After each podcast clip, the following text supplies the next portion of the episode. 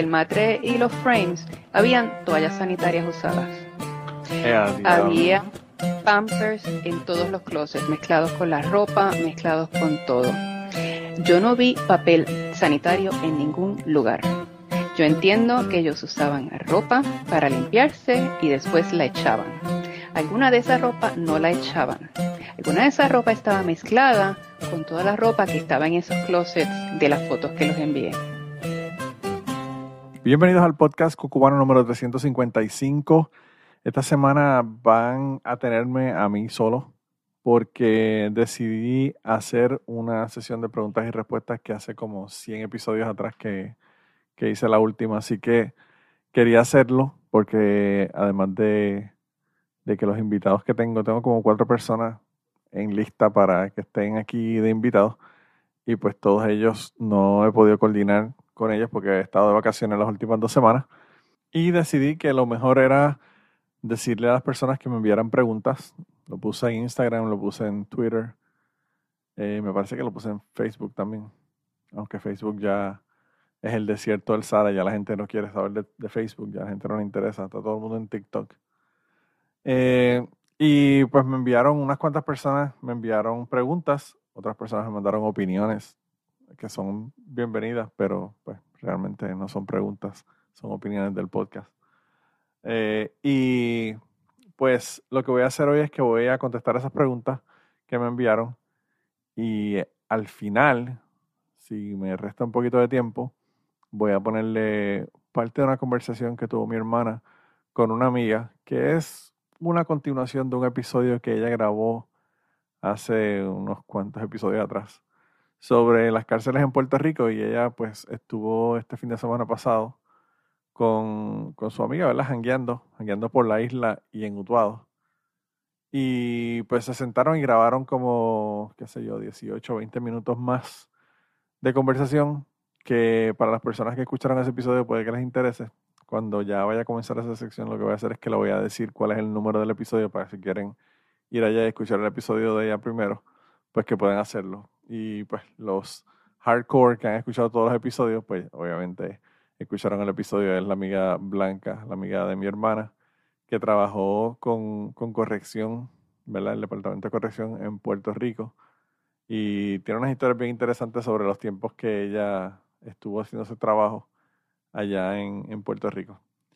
Pero anyway, primero, primero lo primero, vamos a hablar de las preguntas. Eh, hubo un montón de personas que me mandaron preguntas, de verdad que gracias a todas las personas que me enviaron preguntas. Increíblemente, bueno, hay varias personas que están en Patreon, pero increíblemente lo puse en Patreon también y no me lo enviaron por Patreon, me lo enviaron por, eh, por Instagram, la mayor parte de las preguntas. Pero eh, recibí unas cuantas preguntas. La primera es una pregunta que me hace Jan del podcast Trapito Sucio. Un saludo a Jan. Espero que, estén todavía eh, todo, todo bien por allá. Espero que, que ya Ceci esté mejor de una cirugía que tuvo y toda la cosa. Así que eso, nada, buenas vibras para allá, para Connecticut. A Jan y a Ceci. Y anuncio gratis para el podcast Trapitos Sucios, que bueno, es otro que deberían de bajar y empezar a escuchar. Eh, ya me envió una pregunta y me dice, cuando quieres dejar de hacer el podcast, ¿qué haces o piensas para continuar? Y esa pregunta quise comenzar con ella porque es la más apropiada para este momento. Yo estoy grabando esto a las once y media de la noche, el día antes de que este podcast, el, episodio se supone que salga.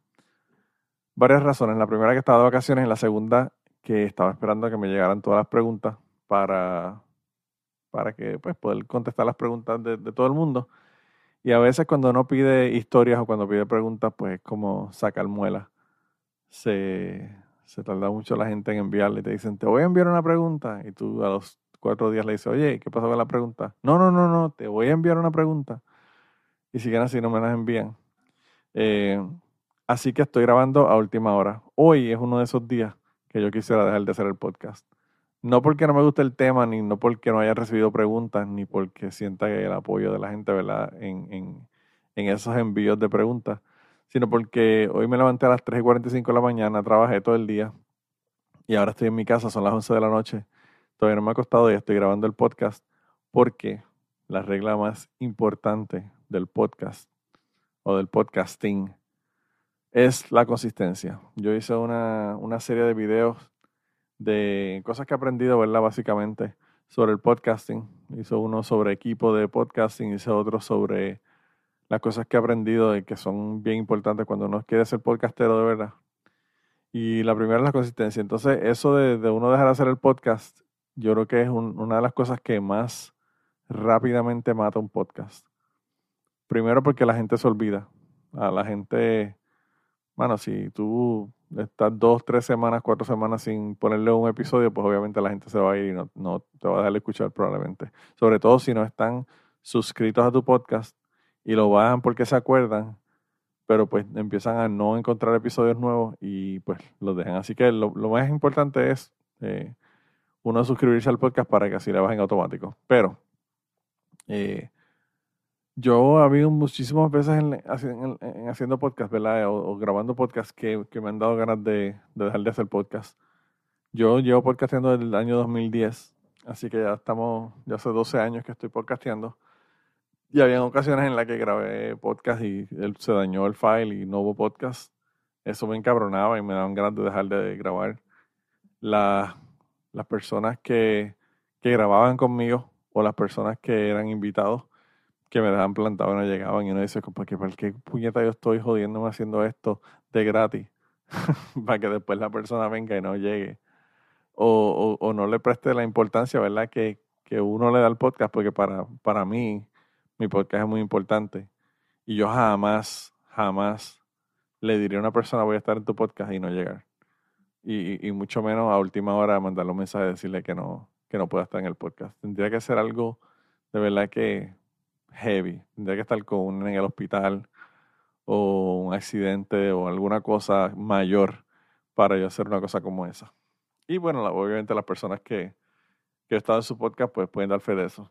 Eh, y entonces esas cosas pues me molestan y, hacen que uno se, ¿verdad? Se desencante del asunto del podcast porque es bien fácil cuando uno no tiene problemas, pero cuando comienzan los problemas es que uno de verdad se cuestiona. Y yo lo que hago es que realmente pienso en todo el montón de veces que la he pasado cabrón grabando podcast y las conversaciones brutales que he tenido, las historias cabronas que me han contado, los buenos ratos, incluso en podcasts que no tienen nada que ver con historia, en, en Atorizar, por ejemplo, los buenos ratos que pasé con, con los compañeros allá de, de Atorizar o, con Catástrofe en Polifonía. Y pues esas cosas son las que realmente me hacen continuar, porque yo dejé de hacer podcast. Hubo podcasts que yo dejé de hacerlos, como el podcast de Cachete. Y Polifonía lo dejé de hacer por un tiempo. Y a veces pensaba y decía, coño, me encantaría volver a hacer el podcast de nuevo. Me encantaría poder volver a grabar el podcast de nuevo. Y esos sentimientos de uno querer, después de no estar grabando por un tiempo, volver a grabar un podcast, son los que yo eh, busco en mi mente para poder decidir que quiero. Volver a volver a podcastear y, y pues, seguir grabando podcast. Así que esas son las cosas que yo hago realmente. Eh, la más importante es la consistencia porque después que uno ya no graba por dos semanas o por tres semanas, mientras más semanas hace que uno no ha grabado, más se le hace difícil uno volver a grabar. Porque ya uno dice, ay, qué jodienda, qué mierda. Eh, cuando uno está en la rutina de grabar toda la semana, pues obviamente se le hace más fácil, pero cuando uno deja por dos o tres semanas, ahí realmente está cabrón uno de volver. Uno realmente tiene que tener tres veces la fuerza de voluntad para volver después de no haber grabado por dos o tres semanas, que cuando uno pues lo que lleva una semana y, y lo que piensa es que pues me da, me da mierda grabar un podcast o lo que fuera y, y no quiero grabarlo, pero pues lo grabo como quiera. Así que esa es la contestación, Jan. Yo realmente, yo sé que Jan disfruta muchísimo hacer su podcast. Y, bueno, en el caso de Trapito Sucio, él, a veces ha dicho que es hasta una terapia. Así que, pues, esas son las cosas que uno tiene que buscar cuando uno quiere continuar y, no quiere dejar de hacer el podcast. Las próximas preguntas es bien interesante porque hay personas que me hicieron preguntas que fueron eh, a modo de broma. Personas que son súper bromistas que siempre están jodiendo y poniendo memes y haciendo chistes en, las redes sociales. Y una de esas personas es eh, una usuaria que se hace llamar Gusanita Azul, que estuvo aquí en el podcast, por cierto. Es una amiga de, República Dominicana que la conozco desde el tiempo que estábamos haciendo blogs los dos. Ella, ella tenía un blog y yo tenía blog y yo leía su blog y pues nos hicimos amigos mientras estábamos sin conocernos, ¿verdad? Personalmente nunca. Mientras estábamos eh, haciendo blogs y ahora ella está en Francia. Ella es de República Dominicana originalmente, pero está viviendo en Francia hace muchos años atrás. Y me manda varias preguntas que son chistes, me las hizo son de chiste, pero se las voy a contestar como quiera. Ella me pregunta que si arriba o abajo. Y la respuesta de eso es siempre arriba. Eh, a veces uno está abajo, pero me gusta más arriba. Y la otra, la otra pregunta que ella me hace es, ¿salvaje o suave? Y yo lo que pienso es que generalmente eh, es más suave la cosa, más tranquila. Yo no, no estoy con la agresividad, no sé si es que me falta la testosterona, quizás eso es uno de los problemas que, que yo tengo deficiencia de testosterona, ¿verdad? Yo siempre bromeo con eso y puede que sea verdad. Y, y pues me gusta más el, asunto suave, pero además de eso, por la edad ahora, pues yo creo que no hay más opciones, ¿verdad? Uno eh, hace como los, como los guepardos, que uno tiene siete minutos de, de explosión de velocidad, pero pues a los seis minutos, a los seis segundos ya se le, se le acabó la pendeja y, y a veces se le puede ir uno a la presa, así que es mejor uno hacer el asunto a nivel maratón y no a nivel de 100 metros planos. Así que esas son las contestaciones para, para uh, la gusanita azul de República Dominicana, que yo me imagino que ella pensaba que no iba a contestar las preguntas, pero las contesté como quiera. Eh, mi querido amigo Agustín, eh, del podcast Curiosidad Científica, me mandó un mensaje y me dijo, me hizo dos preguntas a través de Instagram. Agustín su podcast también lo consiguen, donde mismo consiguen este podcast. Ustedes ya lo saben porque él ha estado aquí mil veces y, estuvo recientemente incluso. Eh, la, la primera pregunta que me hace es qué cosa hice de chamaquito que se puede considerar un crimen.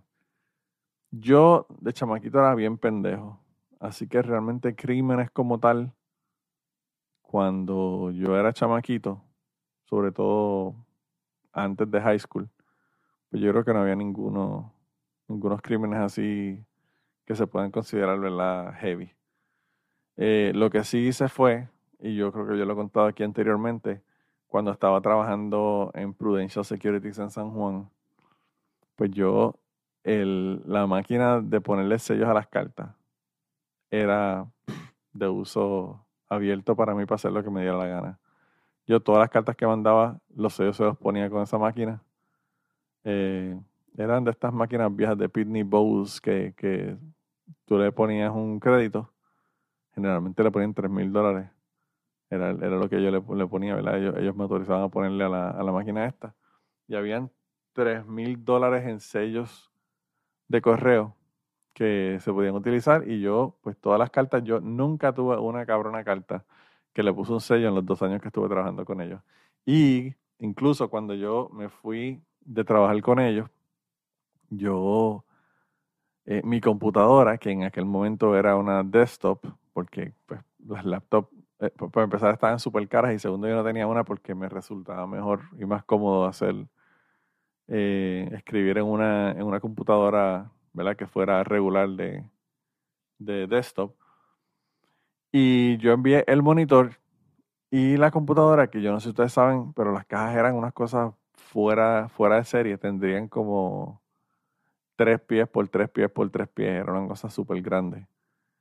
Y los sellos de esa, los sellos de esas dos cajas para enviarlas para Estados Unidos, cuando yo dejé de trabajar con ellos y me mudé para Estados Unidos, eh, yo las envié con, con dinero de Prudential Securities, que yo creo que fueron como 60 dólares cada caja. Así que ahí, ahí al, al arranque, en esa ocasión solamente nada más, eh, me robé 120 pesos de, de Prudential Securities. Eh, yo espero que estos crímenes hayan prescrito y no haya ningún problema. Ya Prudential Securities existe, pero no existe la parte de securities, existe solamente la parte de insurance, de, de seguros, ¿verdad? Pero, pero sí, eso, eso era todo el tiempo. Y cuando yo trabajaba con la gente de Scuba World, que eso fue en la universidad, eh, al final de Scuba World, por cierto, hay una, hay una, hay una historia que no la he contado todavía porque no la han escogido la gente de Patreon, que, que es sobre Scuba World allá en, en Patreon para, para incluirse. De verdad que es una historia súper interesante porque hubo un montón de negocios turbios al final de esa, de esa tienda.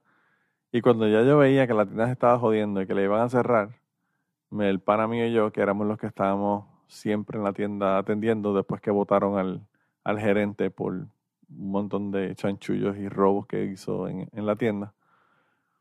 Pues nosotros eh, todos los días almorzábamos de la caja. Nos íbamos y compramos un almuerzo cabrón, nos íbamos a Baskin Robbins, comprábamos a las 2 de la tarde helado. Yo creo que de ahí fue donde empecé a ponerme gordo. Y, y todo eso lo pagaba la tienda. Así que eso fue otro, otro que realmente era prácticamente todos los días yo me robaba 20, 25 dólares para las comidas de las comidas de ese día en Prudential Securities. Así que esos son crímenes que he cometido. Los crímenes no han sido ni violentos de, de pegarle un tiro a nadie, ni violar a nadie, ni nada, solamente robos, eh, robos menores, ¿verdad?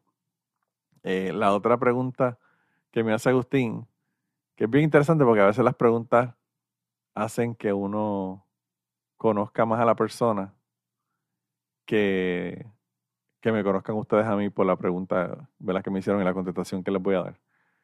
Esta pregunta de Agustín es, ¿alguna vez te desnudaste jodiendo con los panas? Agustín, ¿qué tú quieres decirme? Si quieres contarme algo, por favor, vengan a Cucubano y cuéntamelo. Eh, los micrófonos de Cucubana siempre están abiertos para que me cuentes historias. Eh, no te abochones, todo el mundo, todo el mundo hace, hace cosas cuando joven que de experimentación y cosas después que se abochorna. Si quieres, si estás abochornado del asunto, como quiera puedes venir y contármelo, yo no te juzgo. Eh, pero sí, en, en, esa, en ese asunto yo nunca, nunca me desnudé jodiendo con los panas. Mis amigos, yo no sé, eran como que súper uptight, ¿verdad? Yo el asunto yo con los desnudos es que no, pues realmente yo no, no era el tipo de persona que siempre estaba por ahí quitándose la ropa. Eh, yo tengo amistades que, que caminan por la casa no aún con hermanas y toda la pendeja. Ellos eh, caminan por ahí no como si nada. Eh, y, y, yo no era ese, ese tipo de persona, ¿verdad? Yo siempre estaba vestido. Hubo una ocasión en la que nosotros hicimos un, una, una competencia.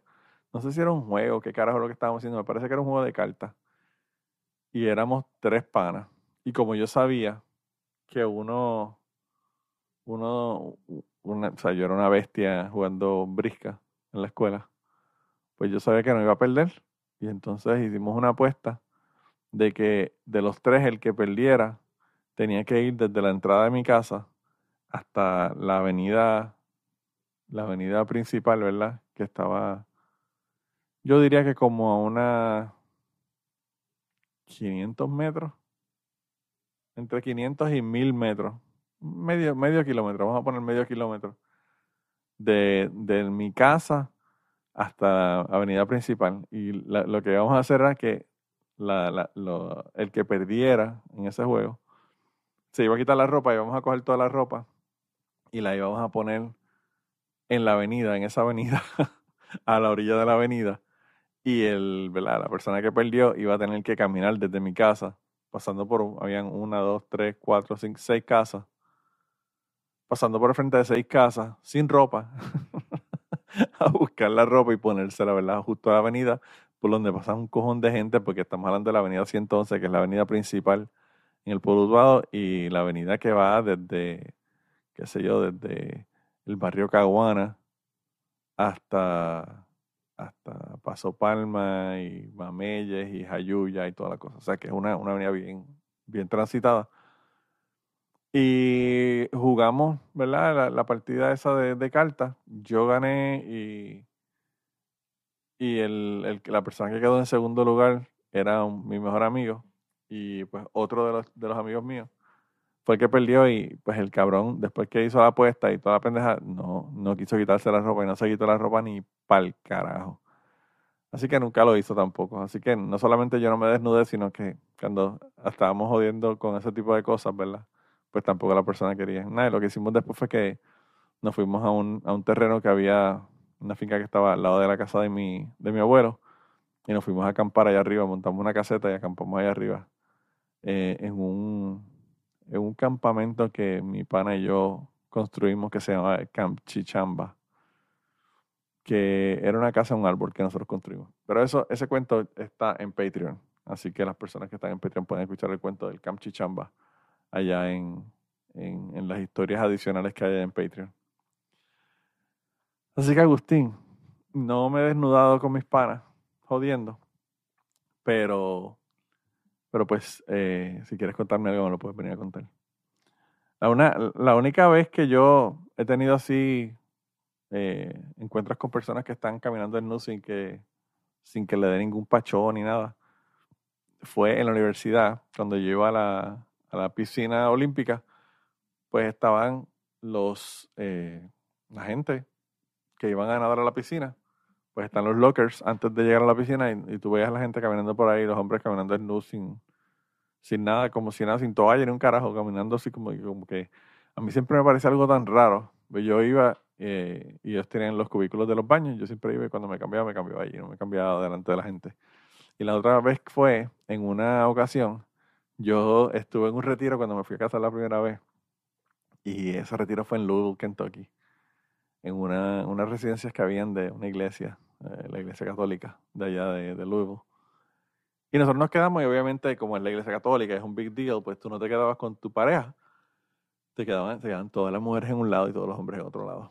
Entonces, pues nada, yo dije, nada, relax. Yo, los cuartos eran compartidos con otra persona y yo me fui a bañar. Eh, fueron tres días que tuvimos que estar allí. Y yo la primera noche me fui a bañar y entré al baño y qué sé yo qué. Y yo entré, me bañé, me vestí. Y cuando estaba lavándome la boca en el, en el lavamanos del baño, que era un baño compartido para todo el mundo, entró un tipo ahí, eh, que yo no sé quién carajo era, era uno de los que estaban en la, en los retiros, pero yo no sabía quién era el tipo. Eh, y el tipo peló para abajo y se, quitó la ropa. Y a mí me parecía bien gracioso porque yo en ese momento tendría veintipico de años. Y el tipo tendría como 35 a 45 años, ¿verdad? Y, y yo lo veo y yo como que, ¿qué carajo es este cabrón? Es la cosa súper awkward porque estábamos solamente él y yo en el, en el baño, ¿verdad? Y, empezó a caminar y qué sé yo qué, y yo miré así como que a ver qué carajo es lo que le hacía. Cuando me di cuenta que el tipo está, está desnudo al lado mío, lo que vi fue que las bolas le llegaban a mitad rodilla. Dije, coño, mano, o sea, qué mal que las bolas le lleguen a la mitad de la rodilla. el tipo está viejo, cuando uno se pone viejo está bien jodida la cosa. Los genitales eh, sufren las consecuencias. Y, bueno, ahora yo tengo esa edad, eh, los míos no, me llegan a las rodillas, pero pues realmente no están tan recogidos como estaban cuando teníamos veintipico de años. Eh, pero anyway, divago con las historias. Está cabrón que yo llevo solamente tres, tres preguntas y ya llevan 22 minutos de esto. Pero eh, la próxima pregunta me la envía Scarlett Aldrin de, de, Instagram. Y me pregunta una cosa que a mí me pareció súper graciosa. Ella me dice, quisiera saber si Putin va a ser juzgado por crímenes de guerra y si la contestación es sí, más o menos para cuándo. Yo no sé si Scarlett se cree que yo soy de la, de la CIA o del FBI o de alguna mierda de esa porque eh, yo no sé un carajo de qué va a pasar con Putin. Probablemente pase lo que pase con todo el mundo. Todos esos cabrones dictadores hijos de puta y que hacen cosas, ¿verdad? Así, eh, masacres y pendejas. Pues o se suicidan ellos mismos o, o viven y, y mueren, ¿verdad? En su cama tranquilitos como como Pinochet. Así que mm, yo creo que no va a ser juzgado por crimen de guerra. Y pues encima de eso, yo pienso que, que no va a pasar nada realmente con eso. Eh, ya, ya aquí, por lo menos en los Estados Unidos, a la gente ya ni le importa un carajo la guerra de Ucrania. Eh, al principio eso era un big deal, todo el mundo ahí con las banderas de Ucrania en fucking Facebook y ya se los olvidó. Pasó como con, la, con las nenas aquellas, hubo unas nenas que se llevaron me parece que fue en el 2012, el Boko Haram, que era un grupo terrorista de África, se llevó unas chicas y las secuestró y todo el mundo estaba con, con, con letreros poniéndose, sacándose fotos, decía Bring back our girls y toda la mierda. Y a las tres semanas ya nadie se acordaba de las, de las nenas y, y nunca le importó un carajo qué pasó con las nenas. Yo creo que sí, de esos pendejos que se sacaron la foto, incluyendo eh, Michelle Obama, que fue una de las pendejas que se sacó la foto. Eh, si esos pendejos se, se sacaron la foto, que se sacaron la foto, tú le preguntas ahora, ¿Cuál fue la conclusión de eso que tú sacaste la foto aquella vez con la del Boko Haram? No te saben decir porque probablemente se les olvidó después de tres semanas que eso había pasado y las nenas pues ya tú sabes, se, fueron al carajo y a nadie les importa. Así que yo creo que eso es lo que va a pasar. Eh, no va a pasar nada realmente, no va a pasar un carajo. Eh, los Estados Unidos hacen cabronadas, pero pues como que nunca se han querido meter directamente con Rusia porque saben que se pueden joder. Así que eso eh, va a ser business as usual. La próxima pregunta viene de la señora Pared. La señora Pared me dijo que esto no es realmente una pregunta, pero ella me dijo, danos tu top 5 historias favoritas de este año o del 2021. Voy a usar eh, las mejores 5 de, o las que más me gustaron. No las mejores porque hay un montón de historias cabronas, pero eh, las mejores en mi opinión, de los últimos dos años o año y medio que llevamos. Eh, la primera, y no están en orden, la están en orden de, de número, pero no están en orden de cuál me gustó más y cuál me gustó menos. La primera es la historia que salió en el episodio 275, se llama Entrando y saliendo del closet. Y esta historia es de mi querido amigo el Chucho que, bueno, Johnny, yo estuve años, años y años tratando de que viniera al podcast y me contara su historia, ¿verdad? Y él siempre me decía que le iba a contar y no me la, no me la contaba y no me la contaba. Y estamos hablando que si yo comencé en el 2015 y él vino en el 2021 a grabar esa historia, estamos hablando que estuvo seis años diciéndome que iba a venir hasta que finalmente llegó y esta historia me gustó un montón porque realmente pues él eh, me contó cómo él pues, se puso él mismo en un closet por una situación que le ocurrió cuando era joven, cuando era niño. Y pues luego pues todo el proceso de él salir del closet y todo. Así que esa es la historia que está en el episodio 275. La próxima es una que se llama Una historia difícil. Esta historia me, la, me la grabó, la grabó conmigo, ¿verdad? Raymond. Raymond está en Patreon, así que Raymond, gracias por estar en Patreon y gracias a toda la gente, el resto también de la gente que está en Patreon. Eh, y él vino aquí y me contó pues su historia. Realmente él salió de Puerto Rico justo después del huracán María porque tenía un niño que tenía necesidades especiales, estaba encamado y, necesitaban pues tener unos cuidados especiales para él que en el momento en Puerto Rico no los estaban teniendo por el asunto del, del huracán. Y se vino para Filadelfia, ahora mismo ya no está en Filadelfia, él me contó, ¿verdad? También de esa mudanza. Y pues yo le puse de, de título una historia difícil porque, spoiler alert. no sé si decirlo o no. Anyway, vayan y vean a la historia ya. Ya ven por qué es una historia difícil. Eh, la próxima historia que, que, me gustó muchísimo fue la, el episodio número 295 que se llama Revisitando el huracán María. Y esa historia me gustó muchísimo porque fue mi hermana que me envió la historia. Ella me grabó un episodio completo prácticamente, hablándome del huracán María y las cosas que ellos pasaron, mi familia pasó en Utuado durante el huracán María. Y a mí me gustó, a pesar de que es una historia también difícil, ¿verdad? Como la anterior de, de Raymond.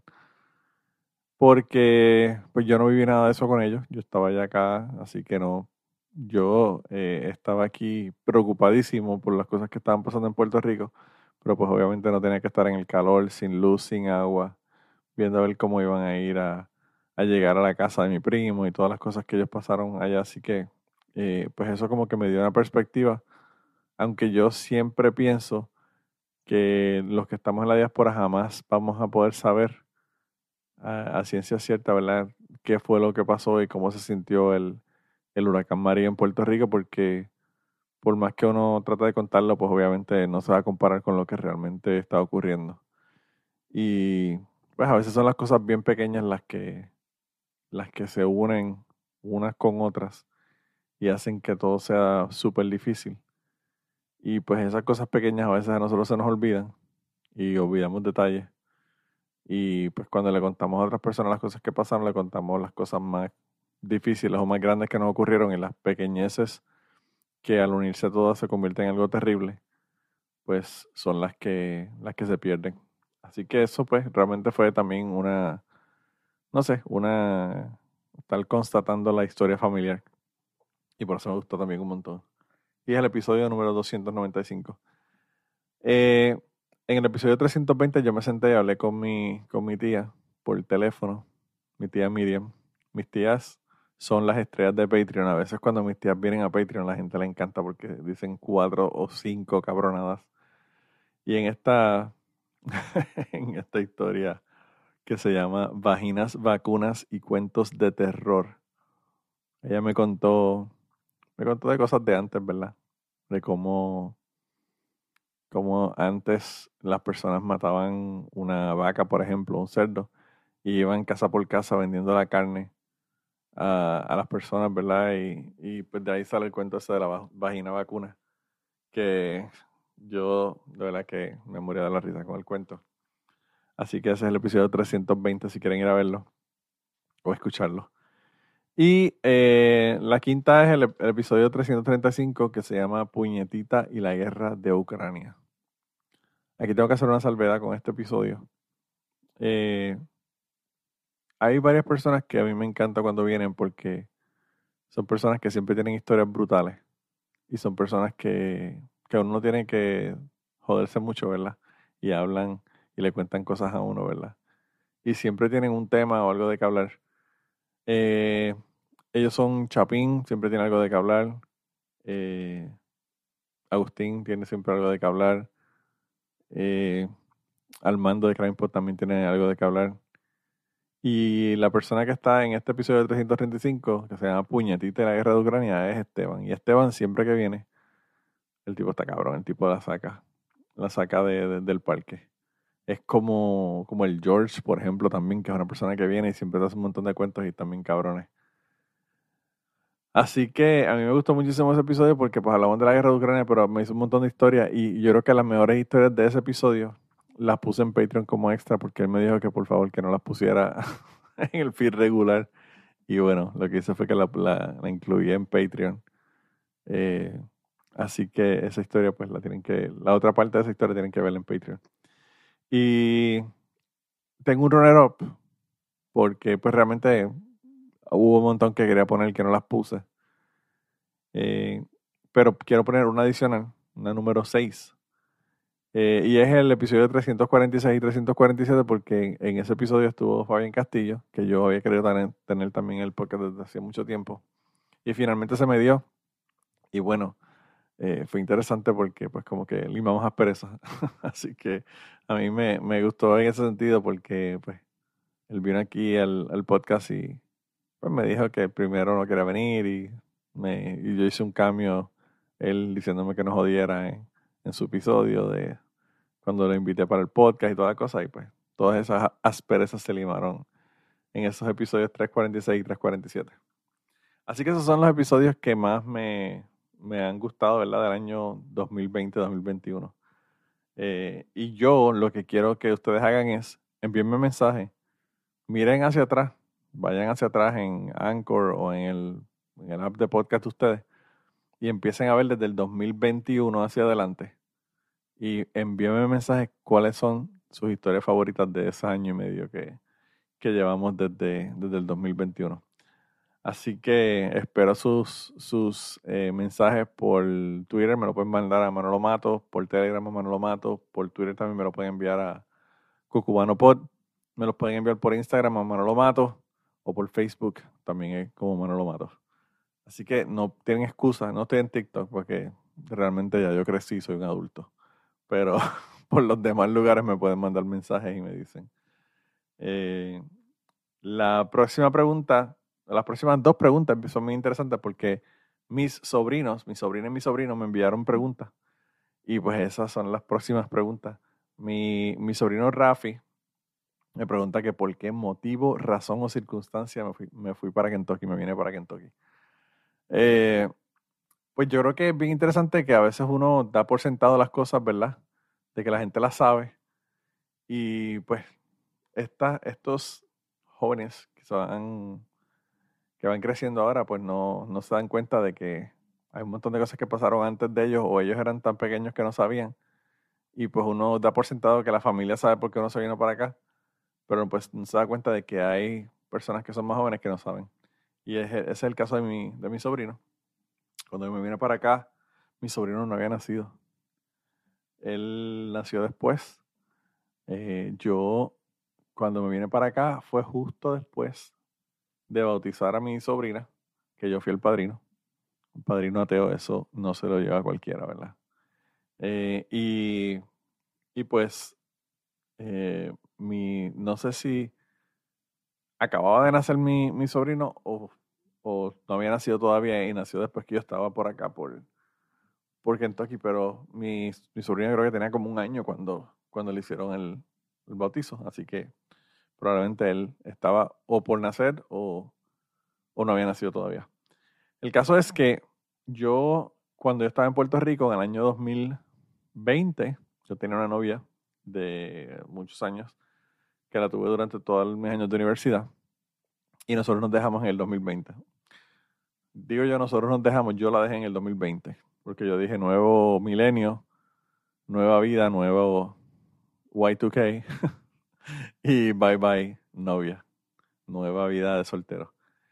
Y la que fue mi esposa, mi primera esposa, pues quería estar conmigo en ese momento y yo no quería estar con nadie porque había estado en una relación súper larga y no quería estar con nadie en ese momento. Y ella, pues se vino para acá, para Kentucky, a estudiar, porque quiere estudiar veterinaria. En Puerto Rico no, no hay escuelas de veterinaria. Y ella quiere estudiar eh, algo que tuviera que ver con animales grandes, con caballos específicamente. Y pues los dos lugares donde ella podía hacer esos estudios eran en Kentucky, obviamente porque Kentucky se distingue por la cuestión de los caballos, por el Kentucky Derby y todo lo demás o en Colorado, que había otra escuela que también se especializaba en animales grandes y en caballos. Y ella decidió por Kentucky porque era más cerca. Así que ella se mudó para acá. Ella estuvo un año por acá. Y nosotros, después de que ella estuvo un año por acá, yo entonces comenzamos a, hacer long distance dating, ¿verdad? Empezamos a... Ella viene en diciembre, después del primer semestre de ella, que fue en el 2000, 2001, pues empezamos a, estuvimos juntos, ¿verdad? Pero a, larga distancia, yo en Puerto Rico y ella por acá. Y después, al final de ese, de ese segundo año de ella, yo me mudo para allá, para Kentucky, para estar con ella. Y nos casamos, qué sé yo, yo vine para acá. By the way, estamos a más o menos, más o menos 28 días, 27 días de que se cumplan 20 años de que yo llevo aquí en Kentucky, de que estoy aquí en Kentucky. Yo me vine para acá en agosto del año 2002 y en el año 2003, en enero, nosotros nos casamos. Nos divorciamos un año y medio después. Así que eh, no duró mucho. Pero esa fue la razón por la que me vine para Kentucky. Yo siempre le digo a la gente que me viene para acá por una vagina y, y realmente literalmente me vine para acá por una vagina y la gente como que se sorprende, no esperan esa, esa contestación, sobre todo la gente que no me conocen bien. Pero pues esa realmente es la razón, por una vagina. Dice, en mi familia dicen que un pelo jala más que una yunta de bueyes. No sé si ustedes saben lo que es eso, pero antes se hacía arado con bueyes. Y dicen que un pelo de una vagina de una chica jala más que una, que una yunta de bueyes, que es básicamente dos bueyes jalando un arado. Así que, imagínense. Esos son dichos, dichos de Utuado. Y la próxima pregunta, que me la hace mi, mi querida sobrina eh, Ana. By the way, mi sobrina se llama Rafi. No sé si dije el nombre o no. Eh, Ana me pregunta, ¿qué tú crees de que Bad Bunny transmitiera un concierto en Telemundo gratis? Eh, yo lo que tengo que decir sobre eso es que dicen que hay una frase en inglés que dice, The best things in life are free. En este caso no, no es. Bad Bunny realmente, yo lo que creo es que Bad Bunny es un genio de la promoción. Es, tipo Madonna, es tipo un montón de otros artistas, ¿verdad? Que, que saben capitalizar la atención de la gente. Y en el caso de él, pues él dijo, bueno, yo me voy a hacer un billete con los conciertos, como quiera, yo voy a ganar ese dinero, pero yo voy a llegar a más gente si lo hago televisado. Y no solamente había gente en su casa viéndolo, sino que además de eso había un montón de gente en un montón de lugares en Puerto Rico reunidos para verlo. Que realmente el asunto del concierto, obviamente no puede ser por la música, porque la música es una mierda. El asunto del concierto es la bulla, la jodedera, la bebelata, el janguear, el brincar, saltar, bailar con, con, lo que se está dando a nivel musical. Y pues eso se estaba dando no solamente en el lugar donde él estaba reunido, sino que se estaba dando también en todos los lugares donde se estaban viendo en pantalla gigante el concierto. Así que yo pienso que el tipo está dando algo gratis, ¿verdad? Para la gente del público de Puerto Rico. Pero pues obviamente está obteniendo muchísimo más de lo que, de lo que está dando. Porque pues él no deja de ganar dinero. Él sabía que no iba a ganar más dinero de lo que iba a ganar con los boletos de los, de los conciertos Así que lo demás por añadidura. Y es bien interesante, el tipo no es pendejo. El tipo eh, anunció los conciertos, los conciertos se vendieron completos. Y después fue que él dijo, ah, mira, lo voy a poner por Telemundo. Porque pues probablemente, quizás un porcentaje pequeño, pero un porcentaje de las personas que, que fueron allá dijeron, ah, fuck it, yo podía haberlo visto de gratis y no tener que ir al concierto. Así que realmente es un tipo que, sabe lo que está haciendo y que, y que el tipo está capitalizando en billetes bien cabrón. Así que hay que dársela. Eh, yo, a mí no me gusta la música de Bad Bunny, obviamente. Yo, yo soy un viejo atrasado, que lo que me gusta son las guitarras eléctricas y la heroína y la cocaína. Eh, pero, pues en el caso de, de Bad Bunny, pues hay que decir que definitivamente el tipo no solamente se sabe mercadear, sino que además está diversificando porque está entrando en lucha libre, está entrando en películas, está entrando en un montón de otras cosas. Así que si no tiene una, tiene la otra. Y yo lo único que espero es que Bad Bunny no sea el próximo MC Hammer de Puerto Rico y que en cinco años diga, perdí todo el dinero que había sacado en todo esto. Y espero que de la misma manera que es inteligente para capitalizar la atención de la gente, que también sea inteligente en seleccionar gente que realmente le maneje el dinero bien para que pues no, cuando, cuando no, no tenga fama, ¿verdad? Porque todo, toda la gente que son famosas suben y bajan, pues van a tener que, que tener un dinero, ¿verdad? Para obviamente seguir viviendo el resto de su vida. Así que esperemos que eso sea algo que ocurra. Pero el tipo, de verdad que transmitir el concierto por Telemundo de gratis está cabrón. Y yo estoy siempre de acuerdo con la cuestión de dar cosas de gratis. Eh, los podcasts nosotros los damos de gratis. Eh, tenemos el Patreon, pero pues los podcasts realmente son gratis y yo creo que, eso hace que lleguen a más gente. Y eso fue lo que él quería hacer definitivamente y, le, le, resultó y bueno, dos millones de personas vieron el concierto, así que eso es algo sin precedentes definitivamente. Y la última pregunta del día de hoy eh, me la envía Ruth desde Panamá, desde donde salió el reggaetón. Yo sé que a los boricuas no les gusta que se diga eso, pero eh, hay una pelea ahí, una pelea de dónde sale el reggaetón. Yo lo digo por joder, más que por nada realmente. El reggaetón se originó en Puerto Rico, pero yo lo digo por joder, que salió de Panamá. Así que un saludo a Ruth. Eh, ella me dice, se acaba el mundo y solo quedas tú y un invitado de cucubano de tu elección. ¿A quién elegirías y por qué? Eso está bien difícil. Yo creo que dependiendo de lo que yo desee en ese momento tener en el futuro, es lo que yo, la persona que yo seleccionaría. Así que estoy haciendo trampa. Eso es el preámbulo para decir que voy a escoger más de una persona. Yo, eh, si fuese por sexo, puramente por sexo y por compañía y por querer estar con alguien que, que es uno de esos soldados que ha estado al lado mío en un montón de luchas, pues yo obviamente escogería a mi esposa porque el sexo es buenísimo. Estamos súper, nos entendemos súper bien en la cama por 15 años que llevamos de casados. Así que, pues definitivamente que si es por compañía y por sexo, me la llevaría a ella. Por conversación, hay un montón de gente que estuvieron aquí en el podcast que a mí me encanta tener conversaciones con ellos. Eh, y hay gente que me encanta tener conversaciones con ella. Algunos como que digo, como que llega un momento dado que uno dice como que está bien, está bien. Eh, estás como que muy intenso. Eh, no voy a mencionar nombres para no meterme en líos con nadie.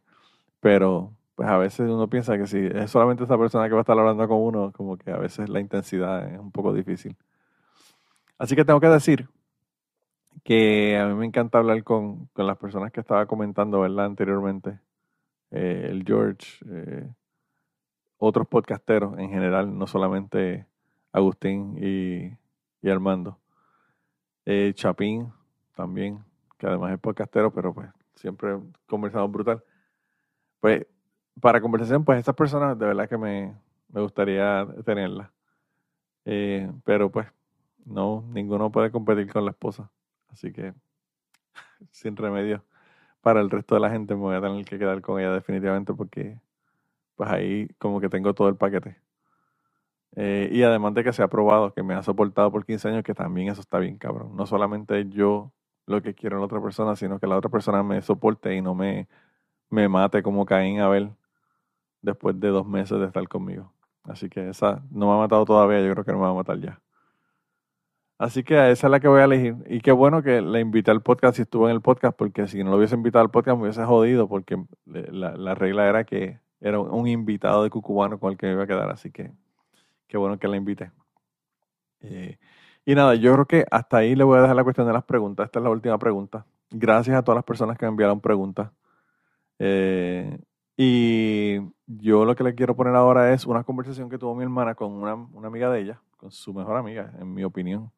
Yo creo que mi, mi, hermana diría lo mismo también, porque ellas son como casi hermanas, ¿verdad? Llevan toda la vida, se conocen de toda la vida. Eh, y ella pues trabajó en el Departamento de Corrección en Puerto Rico. Y mi hermana hizo un episodio con ella que soy horrible porque mi hermana tiene el abanico. Esa fue la novatada de mi hermana de hacer un, episodio con un abanico puesto para que se dañara la grabación. Pero la conversación estuvo tan buena que yo decidí ponerla. Primero la puse en Patreon porque pensé solamente ponerla en Patreon. Y después la puse en el feed regular porque pensé que, que vale la pena ponerla porque la conversación estuvo bien interesante. La conversación eh, sale en el episodio número 321, por si acaso no lo han escuchado y quieren ir allá a escuchar ese primero. Ese episodio tiene una hora y 17 minutos. Y se llama Trabajando en la cárcel. Y pues en ese, en ese episodio me cuenta sobre, o le cuenta a mi hermana, sobre pues, las experiencias que tuvo allá trabajando con los, con los confinados en diferentes cárceles de, de Puerto Rico. Y pues este fin de semana, como les dije al principio, se sentaron y hablaron más, hablaron sobre los registros cuando las personas van a visitar a, confinados y hablaron de, de el trato a los confinados y todo otro montón de cosas. Anyway, el caso es que son 18 minutos más, así que se lo voy a poner ahora para que escuchen esa otra parte. Y, bueno, no, no necesitan haber escuchado el episodio 321 para escuchar esta parte, pero pues si quieren pueden ir allá y escuchar ese otro episodio. Mientras tanto, lo que me resta decirles es Gracias por estar aquí. Gracias a la gente que me enviaron las preguntas. Gracias a las personas que me apoyan en Patreon, que es patreon.com slash manolomato. Allá le estoy poniendo otras cosas adicionales. Ya se acabó el mes pasado. Y pues tengo unas historias ahí que me están, me están escogiendo para ver cuál voy a, voy a contar esta, en este mes. Y tengo un Zoom también pendiente para la gente que están allá en Patreon. Así que esas cosas son adicionales a episodios, episodios adelantados y a check-ins y otras cosas que estoy poniendo por allá, eh, fotos y cosas adicionales de los episodios. Así que si quieren darse la vuelta por allá, pues son, son bienvenidos. Y si no, también, si no, pues lo seguimos por acá en, el feed regular. Así que nada, los dejo entonces con la conversación de mi hermana con, con su mejor amiga y nos vemos entonces la semana que viene. Estábamos hablando de cuando las personas van a ver presos en, en, en la cárcel. En las instituciones correccionales, ¿no? Ajá. Eh, ¿qué, qué, cuál es el proceso? Tú me estás diciendo que a las mujeres Bueno, eh, en, cuando están, ¿verdad? Los oficiales correccionales, ¿verdad? Tienden a que las mujeres sean inspeccionadas por las, correc- las oficiales correccionales que son féminas y los hombres, pero cuando no lo hay, Pero, y las mujeres, eh, las mujeres eh, policías, a ponerle así, no sé, oficiales, son oficiales correccionales. este, ellos, ellas, ¿toquetean a las mujeres o no tienen no, que no tienen tocarlas? que tocarla. Ok. La van a tocar si le ven que tenía algo pegado, que tenía algo con el tape, porque lo que le van a decir, súbase la blusa, coja usted. ¿Y eso es en un salón aparte? Sí, eso es un salón aparte. Y es un cuartito, es bien chiquito. No es una cosa que... Porque es por persona. Ok. No es que vamos a meter las cinco mujeres y las cinco mujeres vamos a hacer lo mismo. Ok. No sé ahora cómo se está sucediendo, pero cuando yo trabajé, que eso fue para el 1900 algo, ¿verdad? 92, pero... Este, No, mucho más después. sí. Este, Las mujeres le llevan ese cuantito aparte con la oficial femenina. correccional, ajá, Ajá. Y y, entonces- femenina, y entonces le ordena a, a la visitante que se levante la blusa, que agarre su brasiel y lo extienda hacia el frente, cosa de que el oficial pueda ver que nada se desprendió y ella va a ver que nada esté pegado con tape. Ok. ¿Ves? Que es que, que no la toca, Pero la ve. pero la ve, le está viendo su parte íntima de, de, ¿sabes? su seno. Y, y pantalones y faldas pueden ir como quieran, eso no, eso no importa. No, eso no importa. Lo que le van a... Todo lo que sea como muy complicado, le van a pedir que se lo quite. Ok. O sea, si viene con unas botas bien chéveres, pues ya eso es sospechoso. Porque eso es un zipper y tú puedes guardar muchas cosas. Se la van a pedir que se la quite. Si tenía medias, se van a pedir que se quite las medias, cosa de que no haya pegado nada con té alrededor de su pie. Ok, entonces vamos a suponer, si están en Brasil, no, no, bueno, eso lo puede quitar, o sea, si cuando va a ver a la persona, como están sentados cerca, pero, pero la- cuando tú visitas, ¿tú puedes tocar a la- al visitante o no se pueden tocar? No deben tocarse, le permiten tocarse las manos.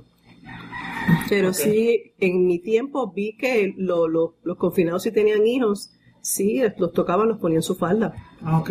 ¿entiendes? Los abrazaban, los besaban. Pero la persona, pues se saludan, pero inmediatamente tienen que sentarse. Y el espacio que hay entre el ancho de la mesa no le permite más, para más nada que no sea tocarse las manos. Pues, Porque es bastante ancha la... pero que ahí, eh, si yo tengo algo en la mano, lo puedo poner en la mesa, entonces tú ujú, pasas la mano y lo coges, así que... Por eso es que hay varios oficiales dentro del área de la sala de visita. Ok. Porque no es como entonces, como por ejemplo la, la 705 o la 501 en Bayamón, que son como cubículos. Está el, el, el cristal protector. O sea, Ok. ahí no hay manera de pasar nada. Ok. Pero esos son que de, de, Este, es como este, por lo menos como máxima, la- seguridad máxima. no es que sea máxima seguridad, porque 501 lo que pasa es que es con aire. O sea, Ah, es o sea, una- es la el tipo de estructura, no es el tipo de, estructura, de- de exacto. confinado. No, es el tipo de estructura en esa cárcel en particular de 501 en Bayamón. Ah. Y lo que hay son cubículos. eh. Sí tienen la- la- la- el espacio para las mesas, pero si ese preso eh, tiene fianza alta o, o el delito es muy grave, va para el cubículo. Ok. Ahí no hay contacto físico.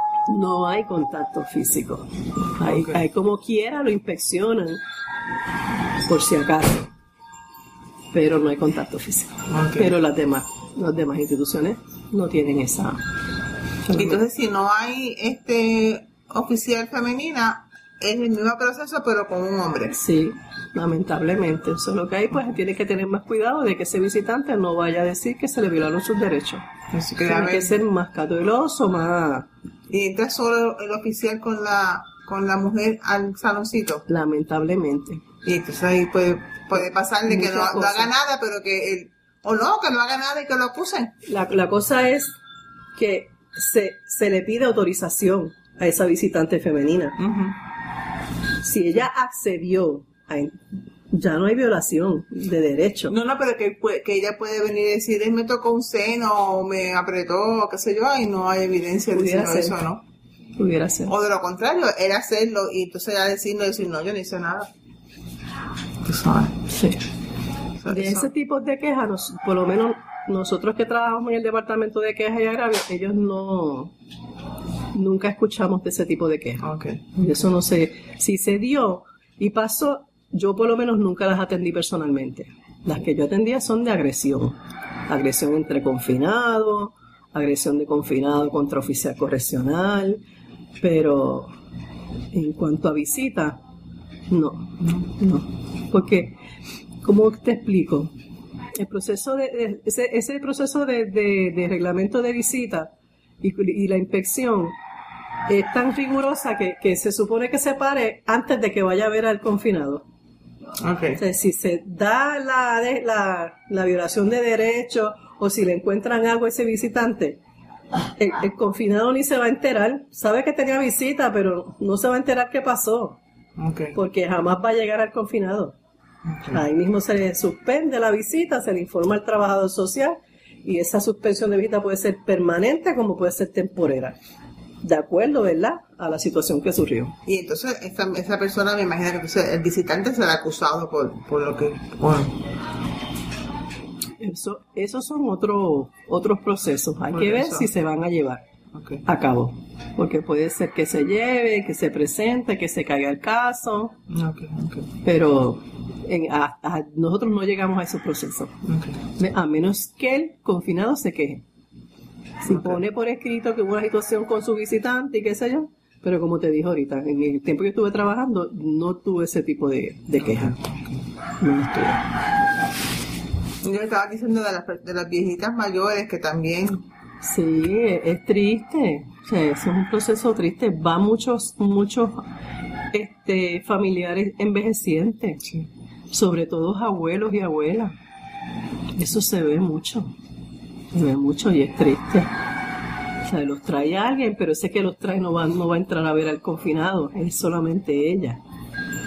Pudo haber sido un vecino, un amigo, no necesariamente un familiar del preso, pero esa señora mayor sí llegó a ver a su... Mayormente son nietos. Mayormente son nietos.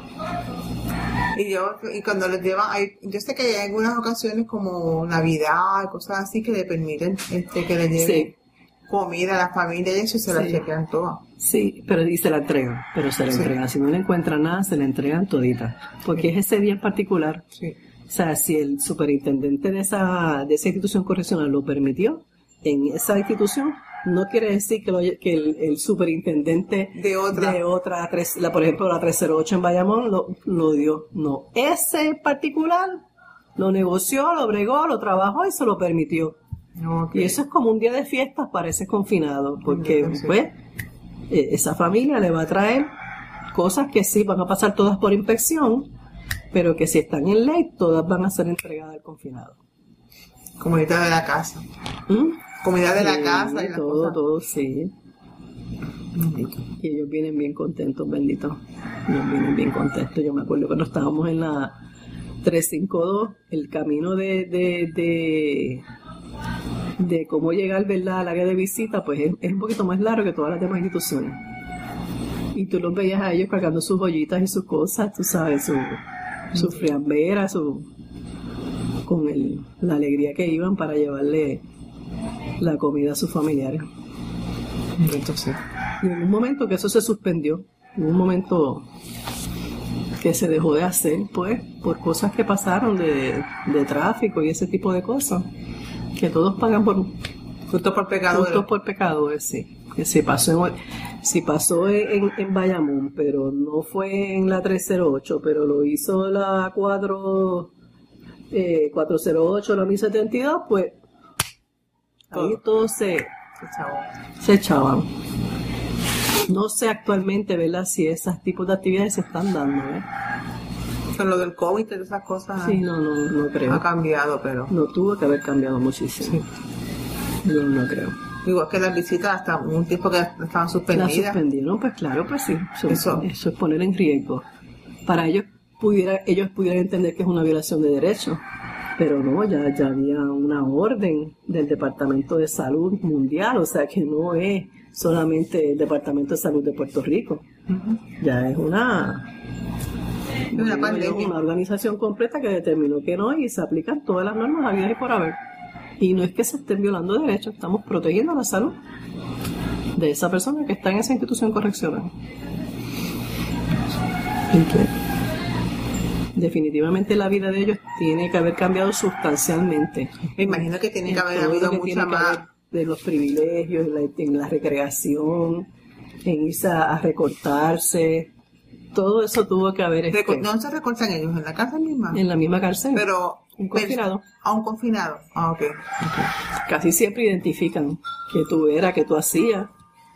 Lo ponen a prueba, ¿verdad? Y si lo hace bien y en orden y todo lo demás, ese es el que se queda recortando. Sí, porque se va a tener acceso a, a tijeras y Exacto. navajas y cosas de esas que es un...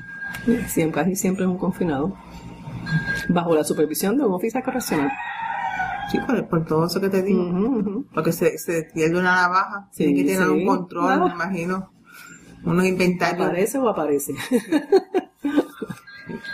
Este. Y la. Ah, que me imagino que ese tiempo que, que estuvieron sin, sin visitas, las depresiones tienen que haber aumentado un montón. Sí, sí, sí. Porque no ve que no, no pueden ver a la familia, no pueden ver nada. Ningún contacto. Exactamente, ningún contacto. Me imagino que las cartas Sí. pudo haber sido el, uno- el único pues, sí. asunto salvable quizás ahí. Pero fue la gente, la gente afuera y estaba, las depresiones se dispararon, el suicidio, todo ese tipo de cosas. Imagínate a, a ellos que están allá adentro y que esperan por esa hora de recreación. Muchachos, imagínate. Bien fuerte. Bien fuerte, sí. Mira, este, y a la, dice la, la, tú dijiste que tú conocías a la actual secretaria, Sí, Ani Escobar. porque ella era, ella trabajaba en el Ella trabajaba, ella dirigía algo que se conoce dentro de las instituciones como comisaría, Ok. que son donde se le provee a, a, los, a, a los reclusos, ¿verdad? Comprar sus galletitas. Ah, ajá, sí, como la tiendita. Compra- Ajá, como una tiendita. Pues ella era supervisaba toda esa área en todas las instituciones correccionales. Este, y eso, pues, eso, no fallaba, eso fue- es un servicio que funcionó. Y no O fallaba. sea que ella, ella, uno, uno entendería que puede ser buena es que secretaria, porque Sí, ella conoce el sistema. Conoce el sistema. Ella conoce el, y el sistema carcelario no solamente de Bayamón, o sea, si tenía que reportarse a otra área tenía que ir. O sea, ella conoce el sistema carcelario, ella sabe cómo funciona. Sí, que más Sí. fácil, se supone que sea sí, mejor que, que, que sea alguien de afuera. Eso es así. Porque pues, hay que defender la en mi opinión personal, de, siempre debe ser alguien de allí Sí. Quien deba estar dirigiendo o haciendo funciones de supervisión en cualquier área, gente que conozca el sistema, no, no meramente que conozca las leyes, porque este la gente aunque no quiera y, y habrá muchas eh, personas pensando que no, pero es que se tiene que negociar. Sí.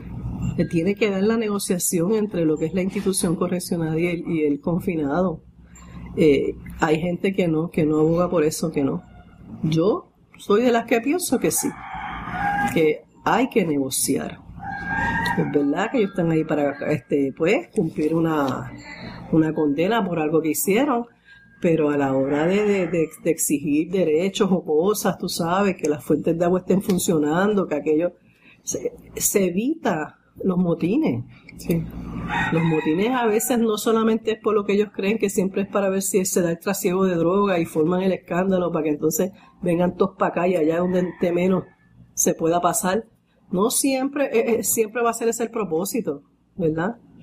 Este, tú tienes que negociar porque en un tiempo de verano, que tú no tengas funcionando tus fuentes de agua para que ellos puedan tomar agua fría. Hello. ¿Verdad? No que tú, tú me dijiste que habían, ocurrían muchos motines pequeños que, la- que no salen a la, a la, a la luz, No a la, salen, la mayoría, prensa. la mayoría no salen a la prensa, no salen. No salen porque pues eso es allí, eso es interno. Si se escapa es porque alguien lo dijo.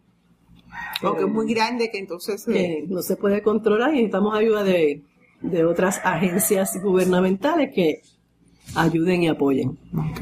La Policía de Puerto Rico, el FBI, los changos, que son los que se visten de negro, que son los que van a, a controlar población, pues el sistema correccional tiene esa gente allí, pero si no dan abasto tienen que llamarlos de afuera. Pues ahí quizás se puede este... O hasta emergencias médicas hay muchos heridos y muchas cosas. Gracias a Dios que en la época que yo trabajé, este, no duraban tanto los motines, ¿ves?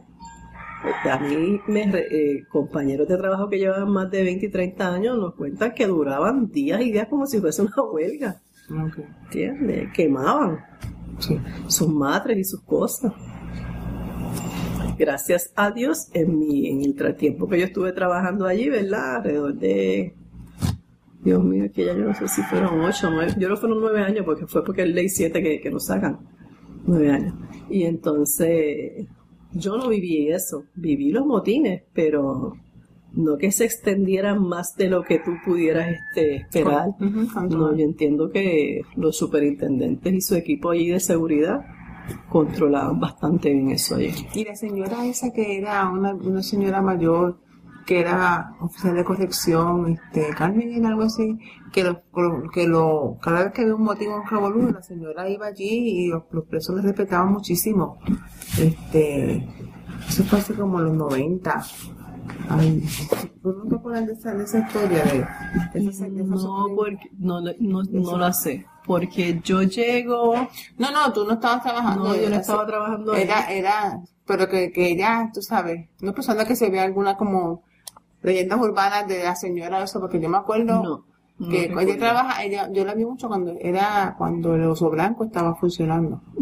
Y entonces, este, como era algún motivo así, eso, de quemar matres, eso y qué, y ella, a la- como a las 10 o 11 de la noche, llegó allí a la cárcel, a meterse allí a ver qué era lo que estaba pasando, o sea, siendo la, la secretaria ella, y, y los presos, tú sabes, ella ahí se sentaba con los, con los confinados, tú sabes que ella, Y, y te ayuda y te, y te, y te doy tu, tu, tu, este, tu- te respeto tus derechos, pero tú tienes que bregar también con lo de, o sea, exacto, sí. exacto, por eso, es- por eso es que yo creo en las negociaciones. Pero es que yo, y, yo entiendo que esta señora, o sea, la- los confinados la respetaban.